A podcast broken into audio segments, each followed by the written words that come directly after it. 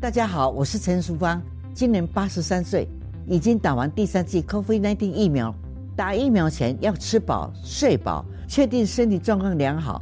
长辈要请家人和照顾人陪同哦。打完疫苗，请在现场休息观察至少十五分钟。回家后继续注意身体状况，多休息，多喝水。我是陈淑芳，请跟我一起接种疫苗，提升保护力。有政府，请安心。以上广告由行政院与机关署提供。第十九届金声奖来自全国六十一间大学与高校，两百九十四件投稿作品当中选出四十件入围，最后到底奖落谁家呢？七月四号中午十二点，教育电台生动全世界脸书粉丝专业将进行直播，公布得奖名单，欢迎观看直播，为入围的学生加油鼓励，加油加油！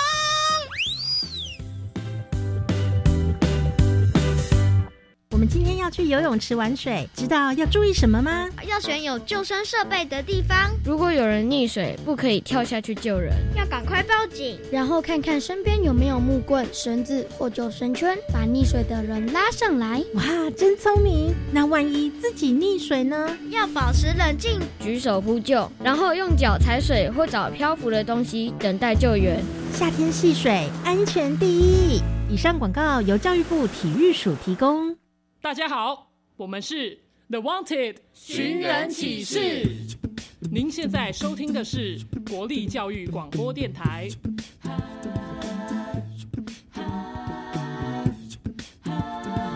就爱教育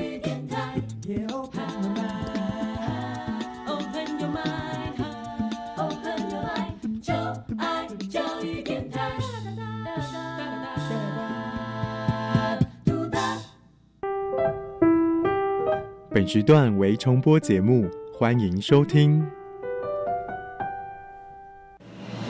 传说在科技帝国里有三颗重要的宝石，只要你能找出这些不同的宝石，就能成为帝国的盟主。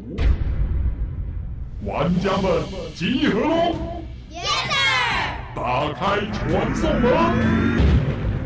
穿越时空，玩科学。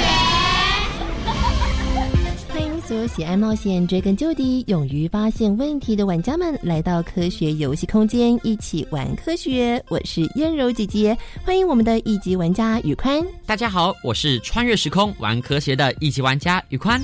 燕柔姐姐，你看我的手机荧幕。哎，你的手机荧幕裂了，怎么会这样？嗯 我忘记我把我的手机放口袋了，打篮球的时候手机就掉出来了。不过好险，我有贴荧幕保护贴，所以只有一些裂痕，不然啊，损失就惨重喽。是啊，手机换荧幕可不便宜呢。哎，但是我看你这个玻璃保护贴也是要换一下哦，不然手指在上面划啊划，还是有可能会被玻璃割伤了。嗯，好。不过为什么玻璃那么容易碎？而且还会让人受伤，难怪有人会形容别人玻璃心。嗯，遇到玻璃心可是很麻烦的。今天在科学游戏室第二十六关要解密的就是玻璃这个材料的特性以及运用哦。提醒玩家们在过程当中要注意身边可能出现的宝石。当你搜集到所有的宝石，就能够解开今天关卡的秘密喽。赶快来看看玩家们有什么发现呢？家里的窗户是玻璃做的，杯子也是玻璃杯。上次我参观玻璃工厂，竟然可以把玻璃变成花篮等等的装饰品。现场 DIY，为什么玻璃可以这样变化呢？玻璃很习惯的存在于我们的日常生活当中，有玻璃制品时都要小心不要碰碎。究竟玻璃有什么特性呢？妈妈说镜子是玻璃做成的。为什么可以用玻璃变成镜子呢？玻璃可以透光，是不是因为光线的关系，让玻璃可以加以变化，就变成了镜子呢？现在很流行折叠手机，是可以弯折的玻璃做成荧幕。玻璃为什么可以折？当我们听到玻璃，第一个印象就是不小心就会破碎，更不用说折叠手机要把玻璃荧幕折半，这到底是怎么做到的呢？杯子、窗户、镜子、弹珠，你能想象没有玻璃的生活吗？几千年来，人们利用玻璃它坚硬、透明、保温等等的特性，创造出晶莹美丽的玻璃世界。玻璃到底是如何被发现、制造，最后运用在我们的生活当中呢？玩家们准备好要搜集今天三颗宝石了吗？现在就跟着一级玩家宇宽进入虚拟实境秀，寻找我们今天的宝石喽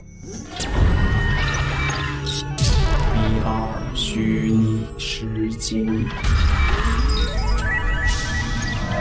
仙杜瑞拉的秘密。塞恩斯山顶上有个塞恩斯小学，塞恩斯的同学们对于塞恩斯有着无比的好奇。塞恩斯校长总是带着孩子们在生活中认识塞恩斯，所以塞恩斯小学到处都有塞恩斯。塞恩斯小学就是坐落在塞恩斯山顶上的快乐小学。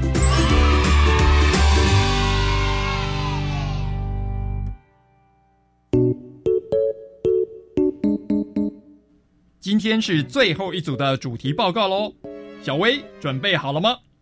准备好啦！好，那我们就请你的团队上台喽！耶！哦，他真好帅啊！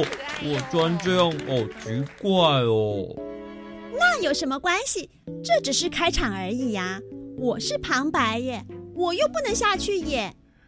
一吉，你的样子好好笑哦！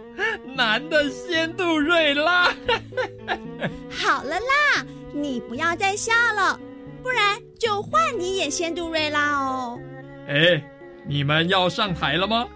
哦，我们准备好了。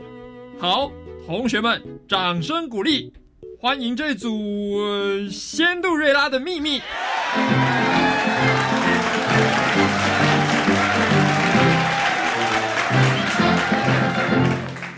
第一幕，在金碧辉煌的皇宫里，仙杜瑞拉和王子正开心的跳舞。当十二点的钟声响起，仙杜瑞拉才想起来。糟糕，已经这么晚了，我要赶紧回去了。哎哎，仙杜瑞拉，你不要走啊！不行，我来不及了。哦哦，我的玻璃鞋，呃，不行，我要赶紧回去。仙杜瑞拉，你的玻璃鞋掉了。哎，这是玻璃鞋吗？为什么这只玻璃鞋摔不破呢？难道仙杜瑞拉有秘密？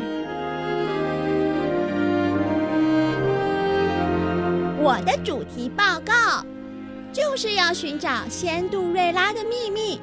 为什么她的玻璃鞋不会破呢？首先，我们先要来看看玻璃的制作。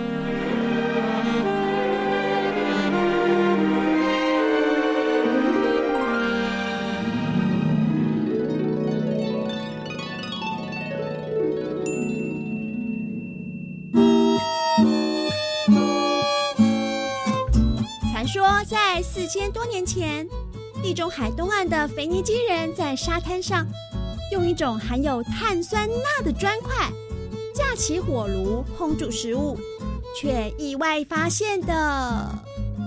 大家好，我是肥尼基人爸爸。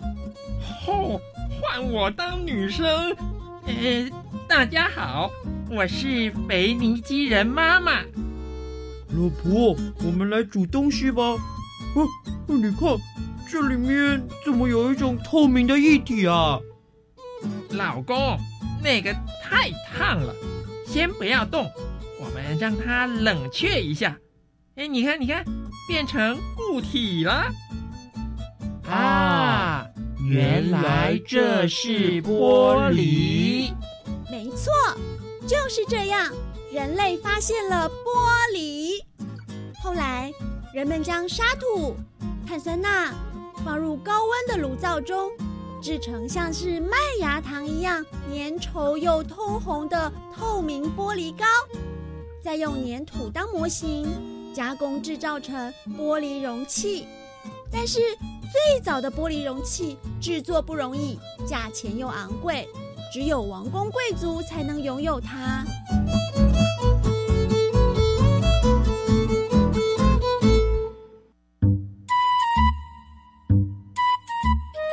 第二幕，我是健壮的巴比伦人。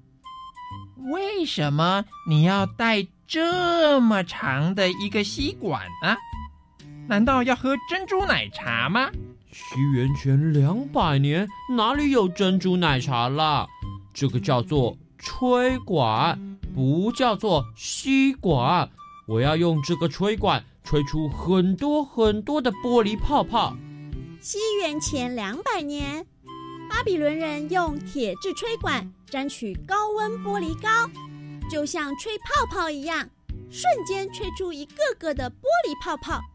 再切割成透明晶莹的容器，不但缩短了制造时间和成本，还能制成表面又薄又透的大型容器。一直到现在，还是制作玻璃容器的重要方法哦。我是聪明的现代人。哇，现代人！你为什么可以这么快速的生产出这些瓶瓶罐罐呢？因为啊，我们现在都是用机械自动生产，不仅速度快、品质好，而且价格便宜，才能让玻璃制品变得更普遍。你看看，这些玻璃表面光滑，厚度均匀，这就是机械的玻璃才能有的品质。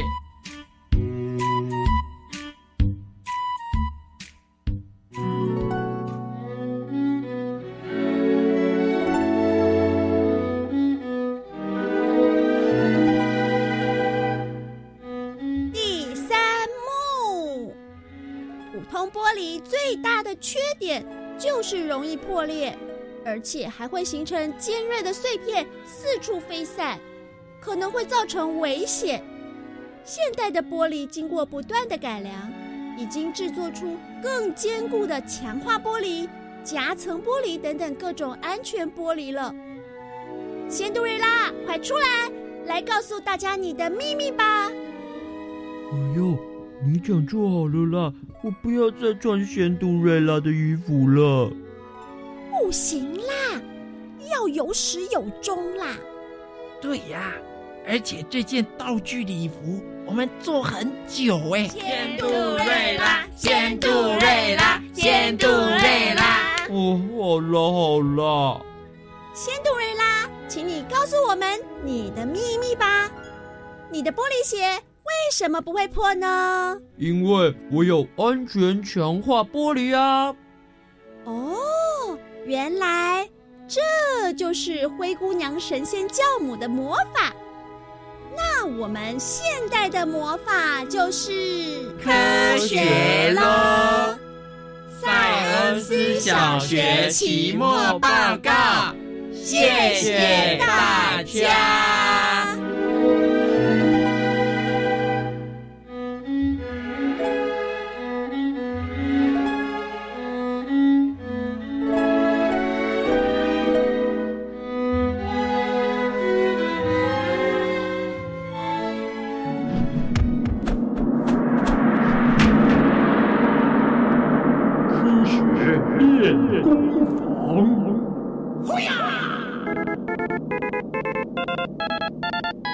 美丽又神奇的材料——玻璃。现代生活当中，到处都可以看到玻璃，像是透明的玻璃，能让光线穿透，最适合做成窗户和灯泡等等日常生活用品。而且它坚硬、耐热，又不怕酸碱的侵蚀，可以制作成各种形状的容器或瓶瓶罐罐。还可以做成美丽的装饰品，不过玻璃很容易破碎，使用时要小心避免碰撞。为什么玻璃容易破呢？玻璃是很特别的物质，主要成分是二氧化锡。在液态下的二氧化锡冷却凝固的时候，内部的原子没有排列成晶体结构，就会形成玻璃。而组成玻璃的小分子排列很松散，受到碰撞的时候很容易就松开，产生细小的裂痕。当裂痕继续扩大的时候，就会让玻璃破碎了。不过现在已经开发强化玻璃，它就是将普通的玻璃经过特殊的处理，让小分子彼此靠得更紧密，撞击的时候产生的裂痕不容易扩大而碎裂。玻璃真的是非常不可思议的材料，除了能够变得更坚固之外，还可以变得很柔软哦。究竟现代科技是如何运用玻璃这个材料呢？赶快打开下一个传送门，马上进行玩家大解密。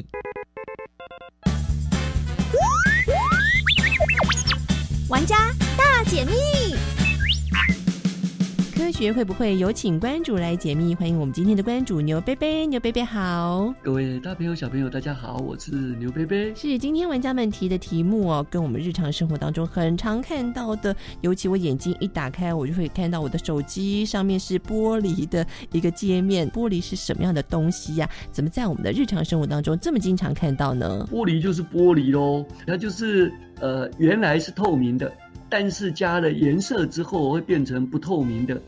可是它破碎之后，它会变成白色的啊。最主要就是因为当它变成一小块一小块的时候，因为光线的折射，呃，因为很多层的折射，所以它就变成是好像白色的。最主要的成分就是，呃，大地里面的一种特别的成分叫做二氧化锡。玻璃还有一个很特别的特质，就是它在高温之下，它会变软绵绵的，好像面团一样。就是玻璃最重要的价值，为什么呢？所以我们可以透过高温把它变成我们想要的形状。哦，你看到玻璃杯，或者一个柱子，或者一个人物，或者你喜欢的，你不管你喜欢什么，都可以用玻璃做。这个就是我们日常看到的玻璃哦。是，所以因为玻璃的不同的特性，它也会可以变成不同的材料去加到很多的成品当中，然后变成一个很好用的使用的日常生活的用品。像是镜子就是一个玻璃所做的，对不对？那为什么玻璃可以在这些特性之下做成镜子呢？在还没有发现发明玻璃之前，人类没有镜子可以用。所以你要知道你的脸上有没有呃有没有脏东西啦，或者你这里有没有弄对啦？要用什么东西来看呢？用铜镜，就是古时候的镜子。但是铜镜有个缺点，各位一定没有用过铜镜哦。你用铜镜，你就会发现你的脸都歪歪的，会因为铜镜它起伏，所以你的脸都不正。那镜子呢？它就是用玻璃，然后在它的背后贴上一个不透明的亮晶晶的东西。那那个东西当然，科学家试过很多东西啊，一直试一直试啊，最后决定贴上一个东西，那个东西叫做水银，水银的银白色反光，所以你就会看到玻璃里的自己，所以这个就是镜子的道理，就是反射，就是光线被这个东西挡住了，它把光线反射回来，对。反射到我们的眼睛，所以它就变镜子啦，很有趣哦。这个是人类一个很重要的工业革命之后的发明哦。嗯，是那呃，这个镜子是可以看到玻璃在上头的。另外，我们看到所谓的光纤玻璃，我们看到我们的现在手机还可以用折叠式的手机，那玻璃一折不就破了吗？它是怎么办到的呢？玻璃刚刚讲，因为它是二氧化系，它遇热。它可以让我们随心所欲把它捏成变软绵绵的。对对对对，好，那科学家就想说，那我我我有没有可能把玻璃拉成一条一条一条像纤维一样的那么细的东西呢？所以这个拉成的这一条线就叫做玻璃纤维。玻璃纤维可以做衣服，嗯，可以像纤维一样的被织成。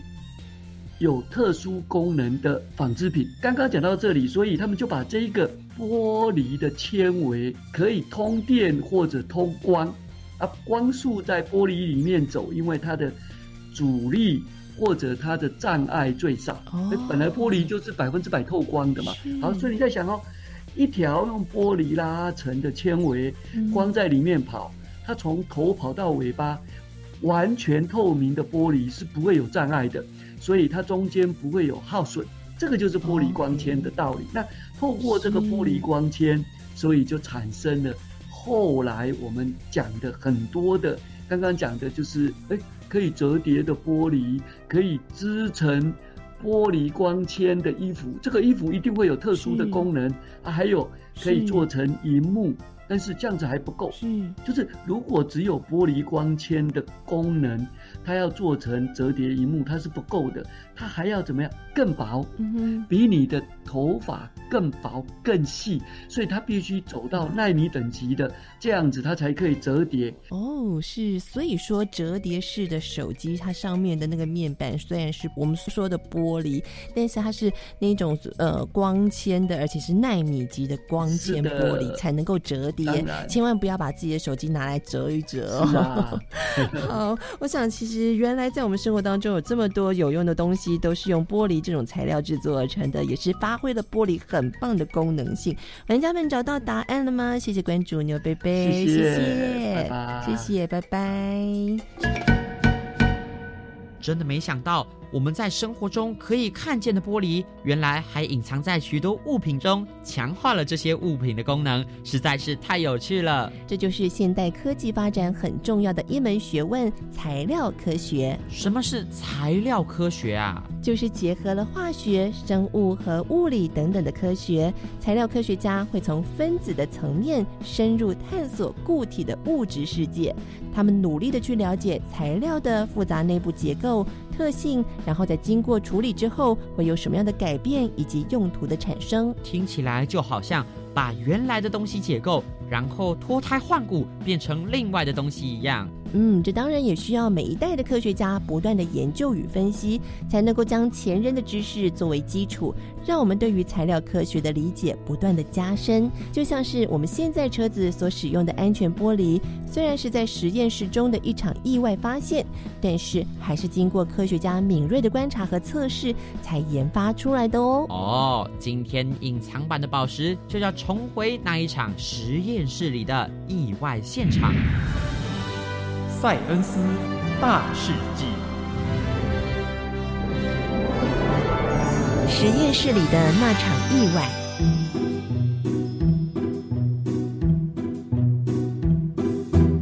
玻璃是非常容易碎的物品，需要处处小心，不能碰撞。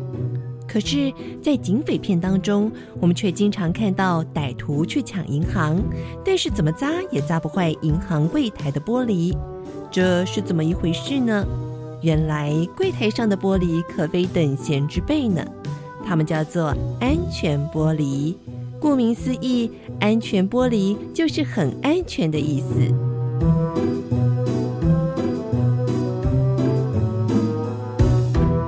曾经有一位总统坐车回家，在回家途中遭遇歹徒的袭击，他的轿车被子弹打得稀巴烂。但是车子的玻璃车窗却一点都没碎，因此保住了总统的性命。而为什么容易破碎的玻璃会有如此的魔力呢？难道它有防护罩吗？这都要归功于发明它的第一人——法国化学家贝奈蒂特斯。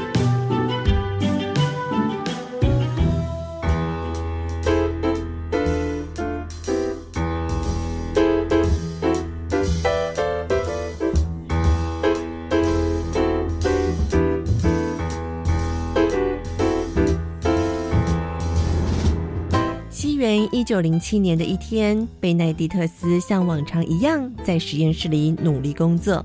他将好几种的溶液混合在一起，想看一看最终的反应结果。哎呀，这个实验实在是太复杂了！看看我用了这么多的烧杯、玻璃管，地方不够啊！这些玻璃容器，先放在旁边实验台上，暂时备用。突然，烧瓶中喷出了明亮的火花，并且产生了小型的爆炸。哎呀，哦哦，我的天哪，全都打碎了！哎，伤脑筋呢。因为这个突如其来的小爆炸，让贝奈蒂特斯吓了一跳，惊叫一声之后，右手不自主的往旁边一扫，顿时各种玻璃容器便滚落下来，破碎了一地。实验台上一片狼藉。哦，我的天哪！这些破碎的容器里面还有好多的化学物品呢！哎，我的实验全部都要重来了，真是头痛啊！哎，糟糕糟糕，要赶紧把这些破碎的玻璃整理整理呀！啊，我先拿个手套。这些化学溶剂会腐蚀地板和实验台，我动作可要快一点。哎，有个玻璃瓶竟然没破哎！大多数的玻璃试管和烧杯都碎掉了，贝奈蒂特斯把它们通通送进了垃圾桶。不过有一个玻璃瓶没有破掉，贝奈蒂特斯随手的放到一边。哦。终于清理完地板上这些溶剂和玻璃碎片了。哎，对了，刚刚还有一个没有打破的容器需要洗一洗。哎，不过为什么这个玻璃容器从这么高的实验台上摔下来，瓶子却没有破呢？嗯，我来仔细检查这个玻璃瓶。这个玻璃瓶身上只有一些细小的裂纹，除此之外，竟然没有其他的伤痕了耶。但是这个瓶子的玻璃并不厚啊，和其他的玻璃容器的材质感觉也差不多。为什么其他的瓶子都破了，只有它没有破呢？这太不可思议了！一定是瓶子里面的化学物质所产生的反应。我要好好来观察这瓶子里的残液呀。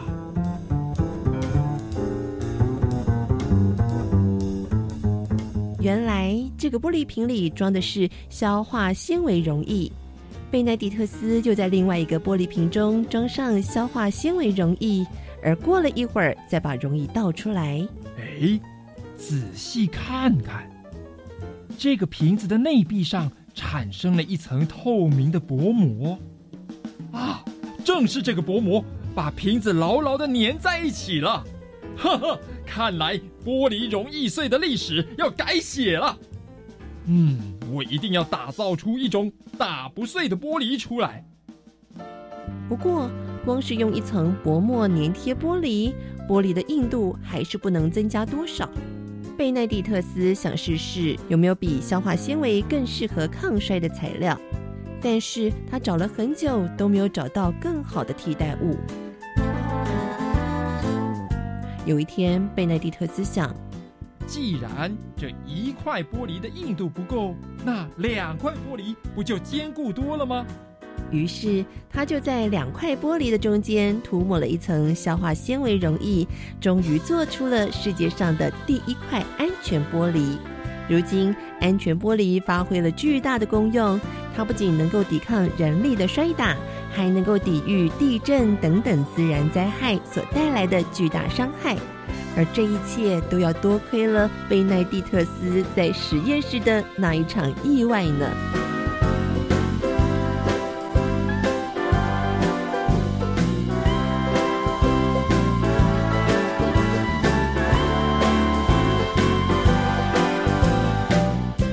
过，在这里还是要提醒各位玩家，在实验室里可是要遵守实验室里的守则，并不是每一场意外都能够这么幸运呢。没错，在实验室里讲求的是安全第一。另外，还要提醒玩家们，废弃的玻璃制品不可以直接丢掉哦，因为我们可以回收再利用。把使用完的玻璃瓶集中后送到回收工厂，经过分类、筛选、粉碎、融化等等的步骤。就可以再制作成各种有用的物品。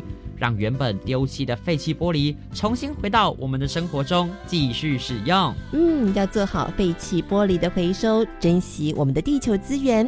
好了，今天四颗宝石大家都搜集到了吗？非常欢迎大家上我们的粉丝专业扫描 Q R code，回答我们关卡四颗宝石正确答案，看看你的战斗力是不是又增强了许多。下次有机会再来挑战我们的一级玩家，成为科学游戏室的盟主。当然没问题，欢迎来挑战。我是一级玩家宇宽，我是燕柔姐姐，我们下次再见喽。